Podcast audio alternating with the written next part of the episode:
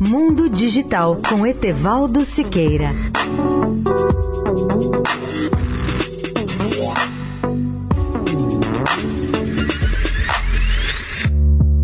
Olá, ouvintes da Rádio Eldorado. As grandes mudanças de paradigmas tecnológicos e econômicos têm eliminado corporações gigantescas, como a RCA, a Kodak, a AT&T dos velhos tempos, a Nortel, a Blockbuster, a Yahoo, a MySpace, a Atari ou a BlackBerry.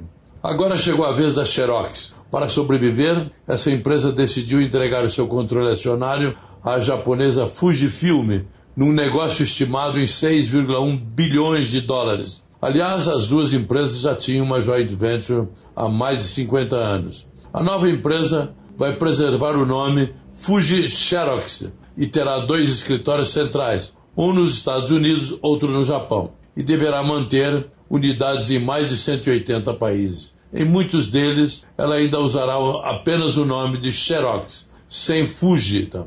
O mouse que está nas mãos de bilhões de pessoas foi uma criação do Parque, que é a sigla do Palo Alto Research Center da Xerox, um laboratório que criou ainda os terminais de vídeo, a impressão a laser, a rede Ethernet, as interfaces gráficas e muito mais. Mas a Xerox nunca soube industrializar as inovações do seu laboratório de pesquisas. É possível que o governo americano não permita que esse centro de pesquisa saia dos Estados Unidos. A Apple, como muitas outras empresas e líderes, adotaram ou copiaram simplesmente as extraordinárias inovações do parque. Etevaldo Siqueira, especial para a Rádio Eldorado.